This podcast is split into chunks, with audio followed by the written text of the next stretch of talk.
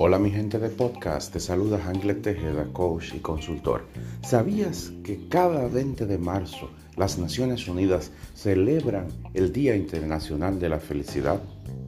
Y esto en reconocimiento a la importancia que tiene la felicidad en tu desarrollo integral como ser humano.